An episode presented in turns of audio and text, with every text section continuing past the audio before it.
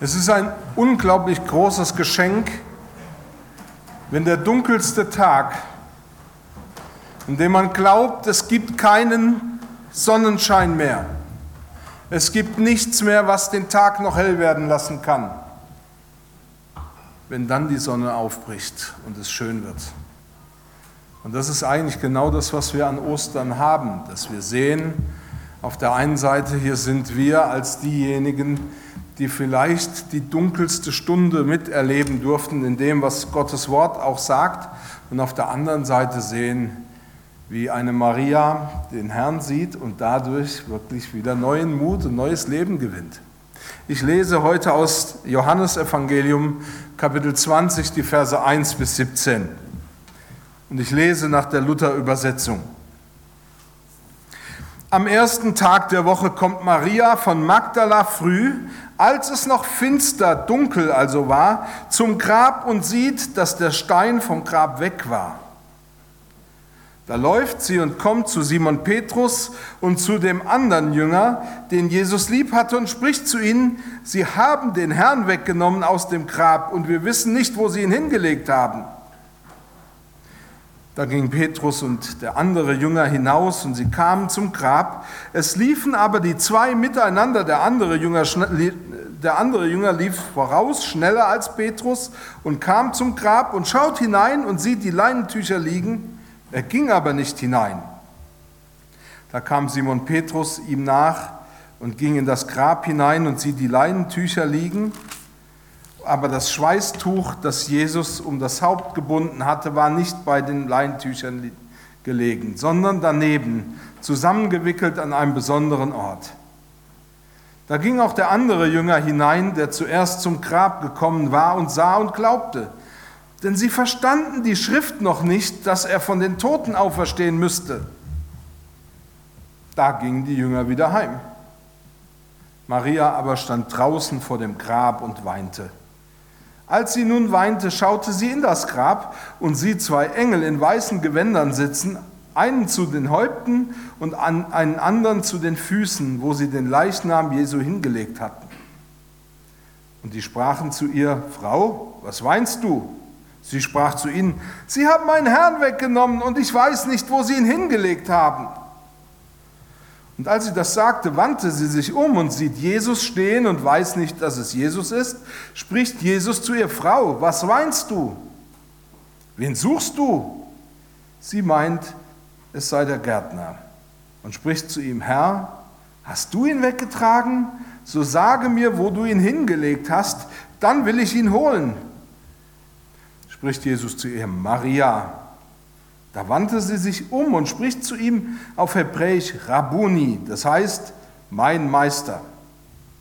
Spricht Jesus zu ihr, rühre mich nicht an, denn ich bin noch nicht aufgefahren zum Vater, geh aber hin zu meinen Brüdern und sage ihnen, ich fahre auf zu meinem Vater und zu eurem Vater, zu meinem Gott und zu eurem Gott. Maria von Magdala geht und verkündigt den Jüngern, ich habe den Herrn gesehen und das hat er zu mir gesagt. Und ich bete nochmal. Vater, ich danke dir dafür, dass du uns dein Wort gibst und dass du durch dein Wort unser Leben hell machst. Dass dein Wort Kraft hat. Und ich bitte dich, dass dein Wort jetzt Kraft in unseren Herzen hat. Besonders in denen, die verzweifelt, ängstlich und verzagt sind. Amen.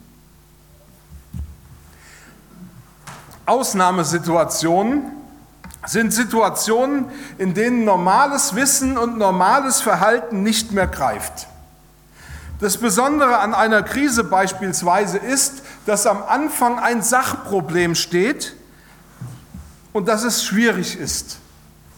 Der Ist-Zustand, so könnte man es technisch ausdrücken, entspricht nicht dem Soll-Zustand. Wenn dann noch die Angst dazu kommt, dann entwickelt sich das alles zu einem persönlichen Problem.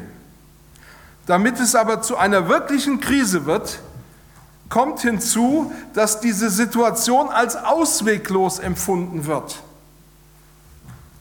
Gibt es dann keine Möglichkeit, angemessen auf diese Situation zu reagieren, beziehungsweise sinnvoll zu handeln, dann entsteht Panik.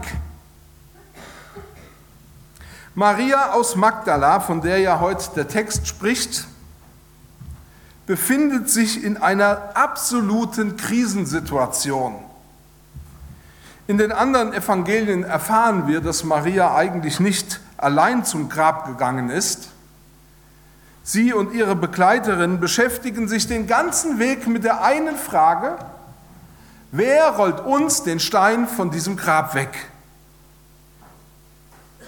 Aber als sie am Grab ankommt und sieht, dass dieses Problem gelöst ist, ihr scheinbar schwierigstes Problem gelöst ist, hat sie ein neues Problem. Und sie schaut und sieht, wer hat den Stein weggewälzt? Und das, was wir als nächstes erfahren, könnten wir wirklich als Schock verstehen. Ihr müsst euch den Text durchlesen. Dann werdet ihr erfahren, dass hier die Maria also wirklich geschockt ist. Zutiefst geschockt. Sie sieht, das Grab ist offen und sofort schlussfolgert sie. Sie, wer auch immer sie ist, man hat ja so seine Gedanken, wer das sie ist, sie haben ihn weggenommen. Sie haben ihn aus dem Grab genommen. Interessant ist, sie hat nicht mal in das Grab hineingeschaut.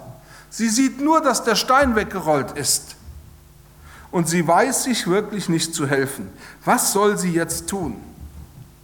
Wenn ich den Text recht verstanden habe, dann steht bei Johannes mehr als bei allen anderen Evangelisten das eigene Erleben oder das persönliche Erleben derer, die daran beteiligt sind, im Vordergrund.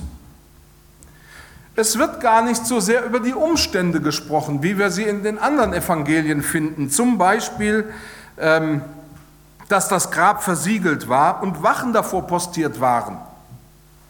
Johannes nimmt sich nicht die Zeit darüber zu sprechen, dass die Frauen eigentlich kamen, um Jesus in Würde zu bestatten, ihn für ein würdiges Begräbnis vorzubereiten.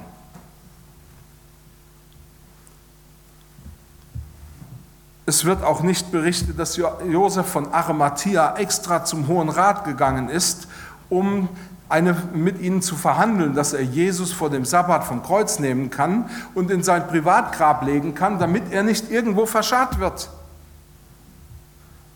Es wird nichts davon berichtet, dass eigentlich doch der Hohe Rat innerlich sicherlich auch froh gewesen ist, dass hier jemand Jesus vor dem Passafest und vor dem Sabbat vom Kreuz genommen hat, damit er endlich aus den Augen und aus dem Sinn ist.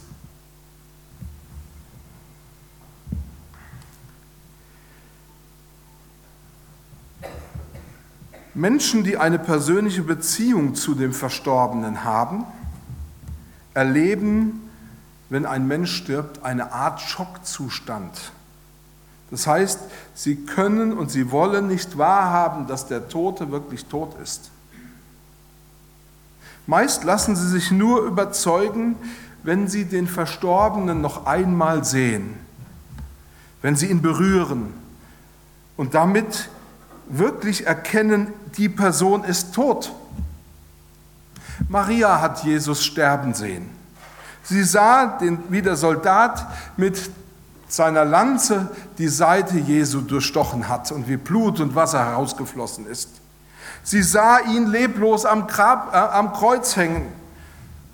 Sie sah, wie Jesus abgenommen wurde vom Kreuz und ins Grab gebracht wurde. Und Maria wusste offensichtlich, wo das Grab lag. Das heißt, sehr wahrscheinlich hat sie die Männer begleitet, als sie Jesus vom Kreuz nahmen und ins Grab legten. Sie war offensichtlich zutiefst geschockt und betroffen vom Tod von Jesus. Aber, und das erleben Trauernde auch, für Menschen, die keine solche enge Beziehung zu dem Verstorbenen hatten, wie Maria von Magdala, geht das Leben weiter. Nach der Kreuzigung und nachdem Jesus tot war, werden viele Menschen in Jerusalem wieder zu ihrer Tagesordnung, das heißt zur Vorbereitung für das Passafest gekommen sein. Ganz anders war das für Maria. Und wir sehen, wie, wie sie innerlich zutiefst von diesem Geschehen gepackt ist, denn in unserem Text wird berichtet, Sie läuft als erstes in ihrem Schock zu Johannes und Petrus und sie berichtet ihnen, sie haben den Herrn weggenommen und wir wissen nicht, wohin sie ihn gebracht haben. Alles, was wir lesen, bezeugt, hier sind Menschen, die vom Tod Jesu zutiefst erschüttert sind. Sie wurden eiskalt davon überrascht, dass das Grab am dritten Tag leer war. Ein Augenzeugenbericht. So wie sich dann Petrus und Johannes verhalten, zeigt auch, dass die beiden nicht wissen, wie sie mit dieser ganzen Situation umgehen sollen. Sie gehen zum Grab, sie sehen die Leinbinden, sie sehen das Schweißtuch an einem anderen Platz liegen. Und dann heißt es im Text, dass Petrus zuerst in das Grab geht, dann Johannes und dann heißt es, und er glaubte. Aber hier ging es nicht um den Glauben, dass Jesus auferstanden ist, sondern um den Glauben daran, dass sie ihn weggenommen haben. Für die beiden Männer ist völlig klar, was passiert ist. Sie sagen sich, Jesus ist weg, wir können nichts dagegen tun. Und dann das so ähnlich wie Männer halt immer reagieren. Ja, wenn man nichts machen kann, gehen wir wieder heim. Das haben die gemacht, sind sie wieder heimgegangen. Ganz anders Maria. Wir sehen sie von Trauer zutiefst geschüttelt. Sie weint. Und ihr müsst euch vorstellen, in Israel war das kein leises Weinen, so kein bisschen Wimmern vor sich hin, sondern die Israeliten haben, äh, trauern bis heute immer auch laut. Die schreien, mit ganzem Körper sind sie dabei. Die beiden Jünger sind heimgegangen und Maria steht immer noch an dem Grab und vor dem Grab und hat bis dahin nicht einmal ins Grab geschaut. Jetzt schaut sie hinein und dann sieht sie zwei Engel. Die Männer haben sie offensichtlich nicht gesehen, beziehungsweise möglicherweise konnten sie sie auch nicht sehen, obwohl, muss ich das auch bewusst machen, auch Petrus und Johannes haben eine ganze Reihe von Wundern und übernatürlichen Dingen gesehen, als sie mit Jesus unterwegs waren. So waren sie beide auf dem Berg der Verklärung und sahen Elia und Mose als sie Jesus verherrlicht haben. Das heißt, wir können nicht davon ausgehen, dass die Jünger weniger offen für das übernatürliche göttliche Handeln gewesen wären. Also weniger als Maria. Wenn wir diesen Text schauen, äh, lesen, dann entdecken wir eine Situation, wie sie kurioser nicht sein kann. Und das hat ganz viel mit dem Verwirrtsein zu tun. Also nicht, dass sie verwirrt war in dem Sinn, äh, aber wenn, wenn der Tod in das Leben eines Menschen hineintritt, dann haben wir oft, wir können die Situation nicht greifen, nicht einordnen. Das ist oft so schwer für uns. Und das sehen wir hier bei Maria, denn sie spricht mit Engeln und mit Jesus und realisiert gar nicht, was hier gerade passiert. Sie fragt sich nicht, wieso wissen denn die beiden Männer in Weiß mehr über Jesus Bescheid als seine engsten Vertrauten, nämlich Johannes und Petrus. Sie nimmt hinter sich einen Mann wahr, wendet sich ein bisschen um, aber erkennt ihn erst, als er sie mit seinem Namen anspricht. All diese Schilderungen lassen nur den einen Schluss zu. Hier handelt es sich um einen Augenzeugenbericht. Maria sieht den Auferstandenen und sie sieht ihn nicht. Er ist real vor ihr, aber in ihrem Schmerz und in ihrer Trauer ist ihr auf eine merkwürdige Art nicht bewusst, mit wem sie da spricht. Im besten Augenblick ihres Lebens, so geht es uns ja manchmal, da kommt der beste Augenblick unseres Lebens und wir, wir nehmen das nicht mal wahr. Sie ist die erste Person, die daran teilhaben darf, dass Jesus Christus dem Tode die Macht genommen und ein unvergängliches Leben ans Licht gebracht hat. Und sie kann es nicht bewusst und voll genießen und sich freuen, sondern sie ist vielmehr geschockt. Wie gesagt, wenn wir diesen Text genau anschauen, dann erleben wir, dass Johannes nicht vorhatte, hier eine Heldengeschichte zu zu schreiben oder loszuwerden.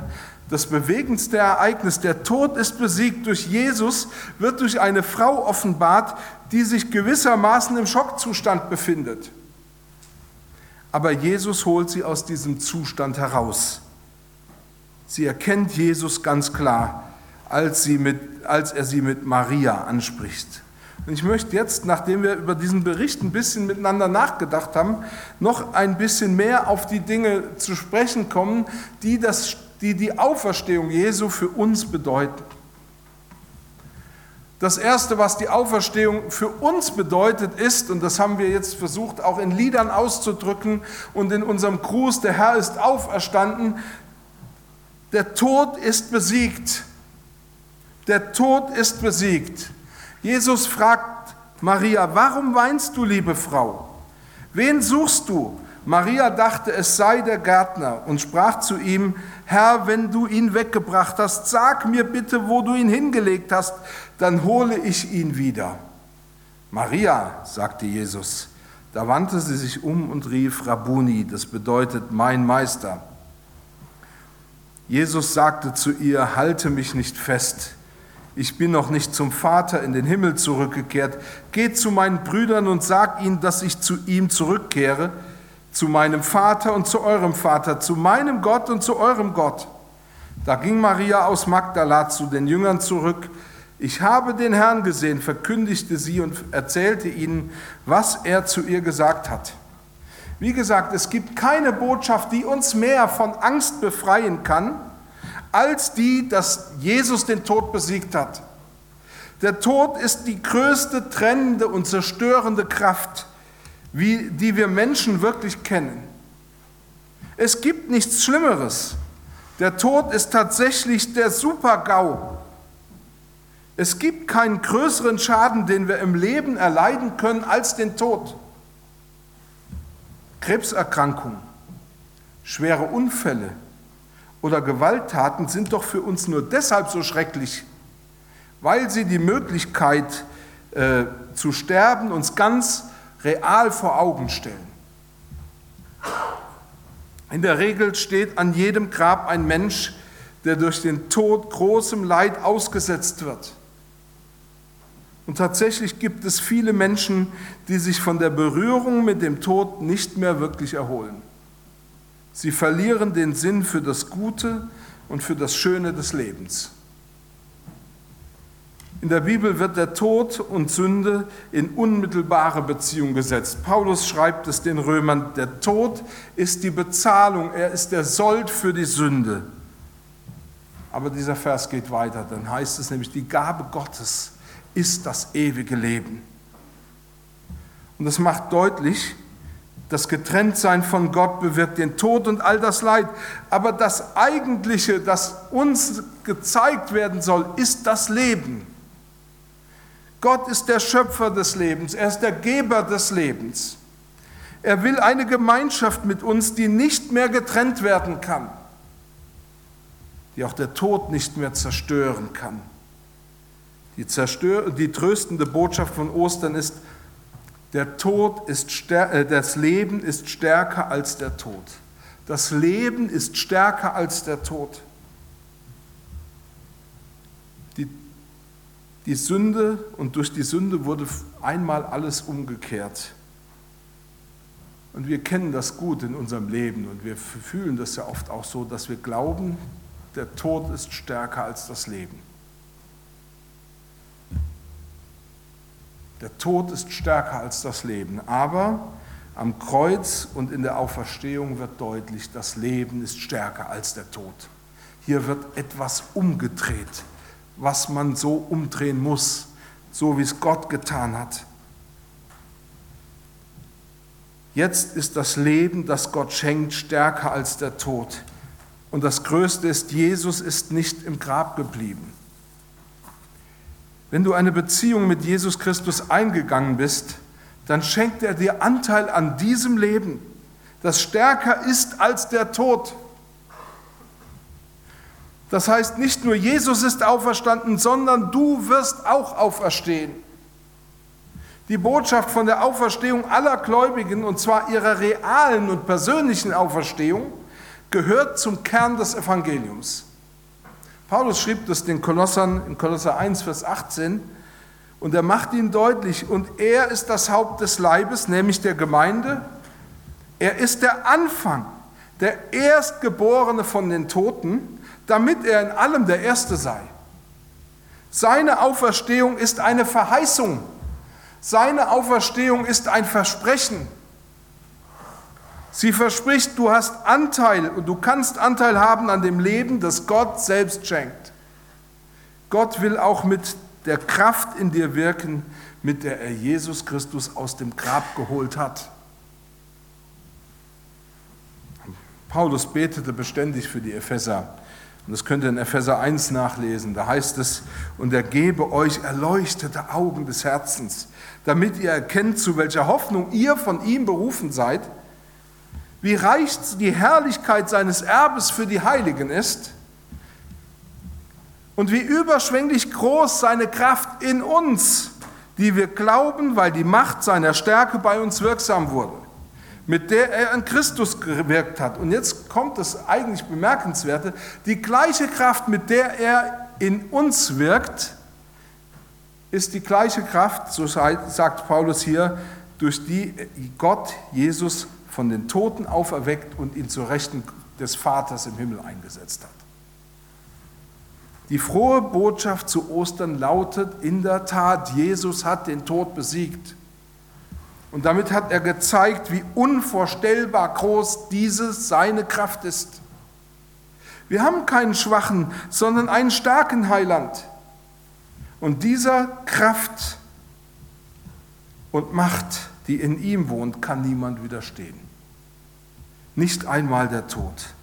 Aber, und das ist das Bewegende, mir geht es wenigstens so, mit dieser Kraft, der Kraft des Heiligen Geistes, wirkt er auch in dir und in mir. Diese Kraft kann in deinem Leben wirksam sein. Wenn du in einer treuen Beziehung zu ihm lebst. Du kannst mit diesem Wissen die Furcht vor dem Tod besiegen. Wenn du auf Jesus schaust, dann kannst du festbleiben. In Matthäus 14 wird das Erlebnis vom, wie es Luther überschrieben hat, vom sinkenden Petrus berichtet. Eigentlich müsste es heißen, das Erlebnis von Petrus, der auf dem Wasser läuft. Und hier haben wir sicher auch ein Bild, was Sterben für Christen bedeutet. Der Sturm dem die Jünger ausgesetzt waren, war furchtbar und heftig. Petrus und die anderen Jünger, die sich im Boot befanden, befanden sich nicht auf einem ruhigen und seichten Gewässer, sondern die Wellen peitschten und das Wasser war kalt und tief. Der Sturm brüllte. Auch für uns ist das Sterben grundsätzlich nicht einfach nur einfach und leicht das sind schon Stürme. Wir können uns das Sterben auch nicht schönreden. Aber, und deswegen, das ist so das Schöne, was wir in Matthäus 14 sehen, dann kommt Jesus auf den Wellen daher, auf der Tiefe und durch den Sturm. Er zeigt, in den größten Stürmen deines Lebens bin ich da.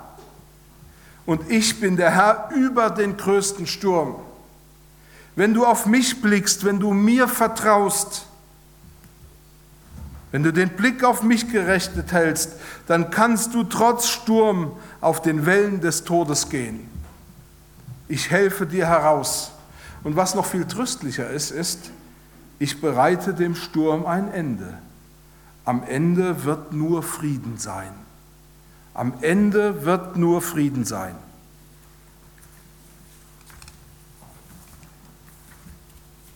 Möchte noch ein zweites euch gerne weitergeben. Jesus fährt auf zum Vater. Jesus spricht zu ihr, rühre mich nicht an, denn ich bin noch nicht aufgefahren zum Vater. Geh aber hin zu meinen Brüdern und sage ihnen, ich fahre auf zu meinem Vater und eurem Vater, zu meinem Gott und eurem Gott. Maria Magdalena geht und verkündigt den Jüngern, ich habe den Herrn gesehen und was er zu ihr gesagt habe. Wie gesagt, zunächst einmal gilt es festzuhalten. Und ich möchte euch das immer und immer wiederholen, dass sich das tief in euer Herz einbrennt. Jesus ist auferstanden und es gibt ein Leben nach dem Tod. Immer wieder sagen Menschen, woher willst du denn eigentlich wissen, dass es ein Leben nach dem Tod gibt? Und die Antwort müsste korrekterweise heißen, Jesus. Weil Jesus vom Tod auferstanden ist. Denn als Jesus auferstand, stand er auf zu neuem Leben. Das heißt, anders als bei der Totenauferweckung, die er auch, also die er gewirkt hat, zum Beispiel bei dem Jüngling in Nain oder Lazarus, kam hier nicht das Leben in einen alten toten Körper zurück. An Jesus sehen wir, dass er seinen Herrlichkeitsleib hatte. Maria durfte ihn nun nicht mehr einfach so berühren. Anders als bei Thomas, der Jesus berühren durfte nach seiner Auferstehung, damit er glaubte, da geht es hier offensichtlich darum, dass Maria glaubt, was sie sieht. Jesus war auch nach dem Tode kein Geist. Die Auferstehung war weder symbolisch noch philosophisch ein philosophischer Akt, sondern sie findet mit einem materiellen, wenn auch stofflich ganz anders gearteten Leib statt. Interessant ist, dass man die Aufforderung von Jesus an Maria, rühre mich nicht an, eigentlich so übersetzen müsste, wie es in der Genfer Übersetzung geschehen ist. Da wird es eigentlich übersetzt, halte mich nicht fest. Das heißt, es ging gar nicht so sehr darum, dass äh, Maria Jesus nicht berühren durfte, sondern darum, dass Jesus zu Maria sagt, halte mich nicht länger fest, lass mich los. Diese Übersetzung deutet vielmehr darauf hin, dass Jesus nach seiner Auferstehung vor allem seine Aufgabe und seine Verheißung im Blick hatte. Nämlich die Verheißung, die wir in Johannes 14 hören und lesen. Da heißt, in meines Vaters Haus sind viele Wohnungen, so sagt Jesus seinen Jüngern. Und ich gehe hin, um euch die Städte zu bereiten. Mit anderen Worten, ich nehme den Platz ein, der mir zusteht um zu erfüllen, was ich euch versprochen habe. Ich schenke euch Gemeinschaft mit dem Vater, die innig und eng und erfüllend ist. Interessant ist, dass das griechische Wort für auffahren darauf hinweist, dass Jesus an dieser Stelle verkündigt, ich steige auf zum Vater, um als der Christus meine Funktionen zu übernehmen. Also das heißt, ich ich, ich steige auf, um in die Herrschaft zu kommen. Ich bin jetzt Herr. Paulus schrieb im Denken äh, oder im Andenken an, das, äh, an die Auferstehung, bis in alle Ewigkeit will er damit zeigen, wie überwältigend groß seine Gnade ist, seine Güte, die er uns durch Jesus Christus gegeben hat. Die Auferstehung ist ein Zeichen seiner Gnade, und der Punkt, an dem Jesus Christus, in dem die Fülle der Gottheit leibhaftig wohnt, uns an allem beteiligt, was sein ist. Jesus spricht von seinen äh, Jüngern als Brüdern, als solchen, die mit Jesus gemeinsam einen Vater haben, den wahren und den lebendigen Gott. Die Auferstehung zeigt, Jesus ging voraus, aber wir werden ihm folgen. Als Maria ihren Namen hört und hört, was Jesus ihr auftrug, da wusste sie, es ist wahrhaftig Jesus, der jetzt erhöhte und auferstandene Herr. Und diese Erkenntnis, Jesus ist auferstanden, war auch für sie der Weg zum Leben. Die Bibel macht uns sehr deutlich, wer Jesus als den gekreuzigten und auferstandenen Herrn erkennt und anerkennt, der gehört zu ihm und hat Anteil an seinem Leben. Wir feiern heute die Auferstehung von Jesus Christus. Diese Auferstehung kann auch für dich große Kraft entfalten, wenn du sie im Glauben ergreifst und festhältst. Wenn das Leben auf dieser Erde noch vor dir steht, weil du jung bist, dann darfst du wissen, weil Jesus dem Tod die Macht genommen hat, darfst du frei und fröhlich und voller Hoffnung in die Zukunft gehen. Und wenn du älter geworden bist, möglicherweise vor dem Sterben stehst, dann darfst du wissen, Jesus lässt mich auch im letzten Sturm nicht allein. Das Ende wird nicht Angst und Schmerz, sondern Friede und Ruhe in der Gegenwart und unter der Herrschaft von Jesus Christus sein. Amen.